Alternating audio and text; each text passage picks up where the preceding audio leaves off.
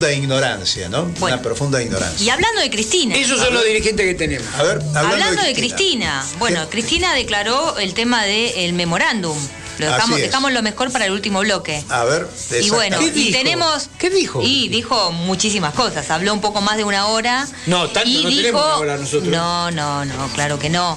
Pero eh, de- la verdad es que. eh, Hizo una caracterización de, de la. Mira, me mira y se, se ríe. Me desconcentra. Mirame a mí, no lo mire más a él. A mirame a mí, mirame a mí. En realidad pintó al enemigo. ¿No? Habló las cosas como son, cuál es el kit de la cuestión del atentado a la AMIA o el encubrimiento a la AMIA. Y tenemos ahí, a ver, eh, Se llama pintar el diablo. pintar el diablo. Pintar el Exactamente, diablo. creo que Cristina lo, Lo hizo claramente. Pero lo vamos a escuchar. Vamos a A escuchar, ver, ¿qué dice? ¿En serio que quieren hacernos creer que todas estas causas son legítimas y son legales? No, nunca he visto una ilegalidad de este tamaño. Es un escándalo monumental.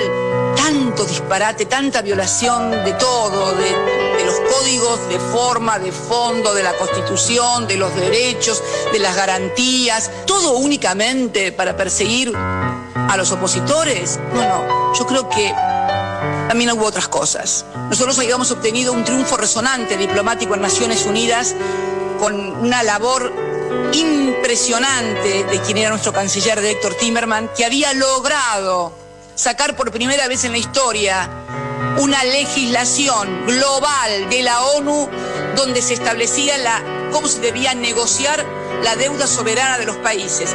Gracias a aquello, Ahora se requiere el 66% y si el 66% de los que quieren reestructurar la deuda están de acuerdo, todos están obligados a aceptar esto, que fue lo que se aprovechó en esta última reestructuración.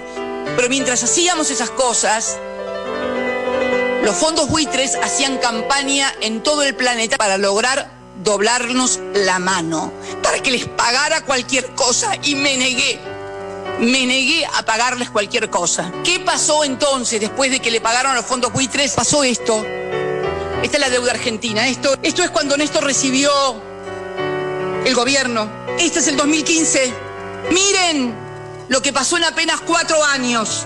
Del 37,4 a fines del 2019 el 72,6 del Producto Bruto. Miren cómo estaríamos los argentinos si hubiéramos tenido dirigentes que se aguantaran lo que hay que aguantar. Vinieron a la timba financiera. A la timba financiera. Entonces, este memorándum, lo de vialidad, lo de dólar futuro, todo está armado para denostarnos a nosotros y que el pueblo argentino pueda entregarse débilmente a lo que siempre hicieron desde afuera, dominarnos a través de la deuda. Parece ser que solamente se rigen por lo que ven en los diarios, no pueden tener pensamiento propio para poder analizar un poco más profundamente de lo que sale en la televisión o de lo que sale en un diario.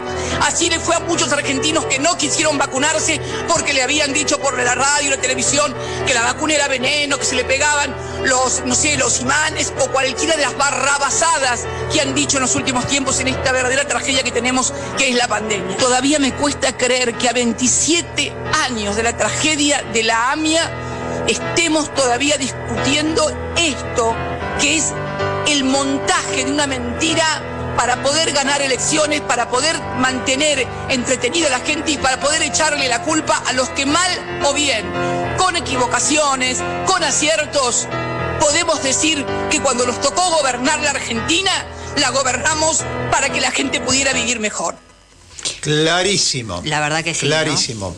Mensaje para el, el dirigente sindical. ¿no? Para Ávila. Sí, para Ávila. para Ávila, porque me parece que, eh, que lee. No, no, no lee, no leerá al revés los coeficientes intelectuales este dirigente sindical. Yo no sé, pero es un gran pelotudo. Pero es un pelotudo grande, Lamento ¿no? que sea dirigente sindical. Bueno, clarísima Cristina, ¿no? Y dijo Sí. que es un disparate judicial, institucional y político, ¿no? Entre tantas otras Yo cosas. diría, qué grande, Cristina, ¿no? Digo, Pero- qué, qué altura. Eh, a mí, la verdad que siento que no hay dirigentes hoy. Debe haber, pero como ella, con la claridad que plantea las Hay cosas. pocos dirigentes que tengan los pies sobre la tierra en el país. Esa es la verdad. O sea, hablan montones de eh, vaguedades y, de, y no van al caracú a los temas centrales que tiene nuestro pueblo. Acá lo que dejó absolutamente claro Cristina, cuál es el poder económico que busca eh, sacar y destruir una conciencia histórica, un modelo histórico en la Argentina y que evidentemente no lo puede hacer. Qué claro que tiene cómo te saquean en la Argentina. ¿no? Paulón lo dijo claramente, ¿se acuerda que mm, en el reportaje que eh, con nuestra querida amiga Estela Caloni decía el tema de que tenemos que ganar la calle? Eh, hemos ganado la calle. Sí. Eh, y Paulón cuando hizo esa historia, esa periodización de las movilizaciones con el 2 por 1 con el tema de Santiago Maldonado, con el tema de las mujeres, con el tema de las nueve movilizaciones sindicales, demostró que el macrismo lo- le, le- le comimos las bases de ese proyecto que quería ser hegemónico. Macri no pensó, y por eso su enojo, de que iba al- a perder las elecciones. Sí. Se puso furioso, ¿se acuerda usted Sí, cómo se enojó Macri cuando perdió las elecciones? Bueno, y lo otro que desnudó Cristina, como ellos pensaban que había Macri hasta el 2023, Sí. Cristina didácticamente planteó cómo se alinearon las estructuras del Estado para la persecución a la dirigencia política y a ella en particular. Sí. La AFI, la Lauro Alonso con la estructura de, este, de la anticorrupción, este, la AFI por el tema de la EXIDE, ¿no? la estructura Sí. de investigación, esta otra estructura de investigación de los delitos económicos y financieros, la, la UIF, la UIF, este, el- la estructura jurídica, este, las cámaras, ¿no? Este, estos jueces Los que hoy están, el juez Hornos y el juez Borinsky, este, Bonadío, todo eso en función, la mesa judicial, todo eso en función de una persecución. Sí. Estos que hablaban de la República, Sí. esa bandera no la pueden ni usar. Estos usan. que hablaban de la corrupción con el tema del correo, esa bandera no la pueden ni utilizar. Estos que hablaban del cambio, se les ha caído el discurso político cínico y mentiroso. Pero pero a mí me gustaría hacer una pregunta por lo que vos estás diciendo, tirarlo acá en la mesa. Digo, si es tan clara, Cristina, que yo creo que es clara, ¿por qué nosotros no profundizamos? ¿Por qué todavía no atacamos fuertemente a la justicia? ¿Por qué no atacamos fuertemente el hambre? Digo, y ahí donde, digo, yo estuve en todas las movilizaciones, Vasco, en todas. En algunas no han pegado, en otras no la pasamos bien, pero estuve en todas.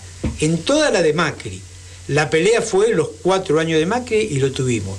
Y no te cuento para atrás, te cuento lo de Macri. Y sé lo que es Macri y sé lo que hizo Macri. Ahora, sabiendo todo esto, ¿por qué nuestro gobierno no profundiza esta- esto que lo tiene tan claro Cristina, pero pareciera que hay funcionarios nuestros o nuestro gobierno en general no profundiza? Y eso no es hablar mal del gobierno, es decir lo que nos falta la profundización de esta política, la profundización de este modelo de mierda. Pero ahí, ahí está también el tema de la respuesta que decía Paulón. Eh, ¿Qué hacemos? El por qué nuestro gobierno, yo le pongo otra pregunta a usted, ¿qué hacemos? Por eso, una de las preguntas centrales, eh, le vamos a poder dedicar poco tiempo, somos poco electorales nosotros, ¿no? Sí. Porque estamos en Sí. el medio, se están Es matando por las listas, todo el mundo desesperado por estar y no estar, y nosotros estamos hablando de temas generales, programáticos, de análisis de temas de la, de la sociedad. Pero eh, lo que le quiero decir que hay- la pregunta que nosotros hacemos sobre el tema electoral, después de noviembre, ¿qué? Esta es la clave a encontrar, la respuesta a encontrar. Después de noviembre, ¿qué? Mirá. Y- y- sí, a ver, lo escucho. No, no, yo primero de... ante- si usted después- tiene la respuesta, lo escucho. No, yo lo que tengo Con es... suma son- atención. Son muchas preguntas, ¿viste? De muchos eh, sectores grises que uno tiene. Digo, primero viene ahora esta elección, antes de noviembre. ¿Quiénes son aquellos candidatos nuestros? Los candidatos nuestros, ¿serán aquellos que dicen sí nada más? ¿A todo? ¿O serán aquellos candidatos que le dicen, mira, esto me parece bien, esto me parece mal? Crítica y autocrítica como uno fue formado. ¿Será así? ¿O serán aquellos nada más que sí señor, sí señora y nada más? Si es eso, la verdad, una cagada. Si son compañeros y compañeras que digan, este es mi país, este es mi, los recursos que tenemos, este es lo que hay que hacer para que tener un pueblo feliz, bienvenido. Si no, claro, voy a hablar después de noviembre, como decís vos, que Bien. en el después de noviembre... Pero usted, eh, a esa pregunta que yo comparto, eh, hay que poner esto que decía Paulón también, que me parece absolutamente claro. ¿Qué hacemos? El qué hacer y Eh. cómo lo hacemos. ¿Por qué? Porque si nosotros nos quedamos solamente en la crítica hacia el gobierno, Sí. podemos criticarlo y hacer acá horas del programa. Bueno. Horas del programa de crítica. El tema es cuál es la propuesta concreta del qué hacer. En ese quehacer Sí. siempre hemos sostenido eh, que en esta relación entre gobierno y movimiento popular, esta relación dialéctica, contradictoria entre gobierno y movimiento popular, es, es la que nosotros tenemos que saber conducir políticamente y no contraponer. ¿Qué, qué- qué significa esto? Que desde el punto de vista eh, electoral, por ejemplo, decimos no, sola, no solo la campaña es eh, fulano de tal el dirigente, si no hay una organización popular consolidada. Y le pongo el ejemplo de la hidrovía, que usted Sí. estuvo junto con nosotros el 17 de julio. ¿Usted vio cómo, cuántas organizaciones participaron en el debate sobre el Cuenca del Plata? Sí. ¿Eso no estaba invisibilizado de la época del menemismo? Sí. Sí. Estaba tapado. ¿No? Sí. Cristina decía, durante 27 años han mentido con el tema de la AMIA. Ellos, la derecha se acuerda de los temas históricos para desestabilizar Así y es. esconden, invisibilizan la verdadera historia del campo nacional y popular. Entonces, si nosotros no organizamos, no concientizamos, no trabajamos con políticas concretas para visibilizar estos problemas, el gobierno no va a avanzar. El gobierno va a avanzar y nos tenemos que acostumbrar en la medida en que haya una relación de fuerza que nosotros la tenemos que modificar, con candidatos o sin candidatos. Este es el tema. Y creo que la presencia de Cristina está claramente eh, definida en cuanto a que la gente dice, este gobierno tiene una reserva. Y esa reserva es Cristina Sí. al margen del rol que ocupe, sea vicepresidenta o no lo sea, del punto de vista dirigencial. Y eso es muy importante. Sí, sí. Ahora, eso no alcanza en el buen sentido si no hay una organización con conciencia política, colectiva, movimentista, profundamente federal y además un pequeño detalle que sea confiable. Nuevos dirigentes confiables en cuanto, no sé si nuevos o viejos, pero confiables en el tema de la conciencia histórica de la lucha popular en nuestro pueblo. Entonces ahí tenemos que poner el eje nosotros y, de- y además criticar.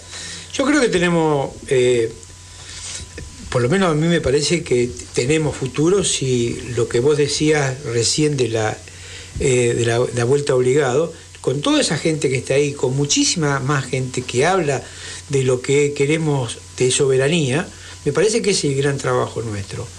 De, creo que al gobierno le falta un sector para discutir, que tiene los tres sectores que discuten política, Un cuarto espacio. Podríamos decir un cuarto espacio. Un cuarto espacio. Sí, porque hay un montón de compañeros. Entonces, hay que armar ese cuarto espacio y decirle a los compañeros nuestros que Un se cuarto dejen- espacio en el frente de todos. Sí, eso lo Coincido creo. plenamente. Bueno, y hay un montón de dirigentes que se tienen que dejar. de Ahora sí me dio línea política, ¿ves? Un Siempre cuarto espacio. Yo en el frente de todos. yo siempre le doy línea política. Y fíjese cómo hablábamos con, con José Cudina y con Victoria, y este y recién planteaban una agenda para las pymes. Sí. Ahora, cuando vos le hiciste la pregunta si tenían algún representante en la convocatoria electoral, seguramente dijeron que no. No. No, ni, ten- ni sabemos quién arma las listas. Sí. Error de nuestro gobierno y error de nuestro movimiento. Sí. Otra vez las listas armadas, en mesas cerradas y en cúpulas de poder. Serán más amigos, pero es un error político, porque cuando no hay participación Sí. y no hay debate, y ve, en esto sí hay que señalarlo, Mm. este, no avanzamos en la conciencia y en la organización. Eh, José Cudina decía recién que no tienen representante electoral, pero se preocupaba por estos 120 días de campaña electoral, cuál es la agenda de las pymes con los eventuales y desconocidos candidatos. Y puso tres temas clave. Sí. Bajar los precios del alimento, dijo. Bajar las tasas de interés para las pymes, dijo. Este, y la tercera propuesta, si mal no recuerdo, este, ¿se acuerdan ustedes cuál era? A ver, vamos a tomar examen. Vamos, toma. Eh, No- me- el tema de la energía. Sí. No hay pyme y producción industrial si no hay precios de energía accesible. Bueno, ponerle esos tres ejes de agenda a los candidatos es apretarlos. Para esta pregunta que usted decía, ¿y nuestro gobierno qué hace? Ahora, tiene que organizarse, tienen que movilizarse, hay que poner la agenda e imponer la agenda. La hidrovía es una forma de imponer la agenda. Ahora, tenemos que organizarnos, tenemos que ser capacidad de convocatoria, tenemos que generar esto que decíamos recién, el principio de acción. Sí. Está faltando en la política la acción concreta en los temas concretos. Y hay que dejarse de joder que no se puede y que no es el momento político. Siempre se puede y siempre hay, movimiento, hay momentos políticos. Bueno, siempre. ahí sí coincido que tenemos muchos funcionarios nuestros que eh, podemos llamarlos posibilistas. Y el tema de los presos políticos es un tema grave. Claro. es un tema fundamental. Está Milagro este, presa, lo tenemos a Luis Delía este, preso, lo tenemos a Amado Vudú preso, lo tenemos también a Debido preso, lo, tenemos un montón de compañeros presos. Bahía Algunos- Blanca, se Bahía- murió los compañeros compañero. nuestros de Bahía Blanca, se nos murió un dirigente sindical, este Montero, como, como vos decís, este, murió como un perro, con COVID, sin atención, sin, sin este, ninguna garantía constitucional. Entonces, eso hoy el gobierno no lo debe, no lo puede permitir. Ahora, hay que confrontar, hay que movilizarse, y no es estar contra el gobierno cuando planteamos estos temas. Porque muchos creen que estamos contra el gobierno, por lo menos De ninguna manera. Queremos, queremos un gobierno que haga lo que el pueblo quiere, vi- viejo principio, este, Me gustó ese principio peronista. Viejo principio peronista. Bueno, Este, bueno creo que estamos yéndonos. Se nos eh, está yendo el programa, pero tengo que decir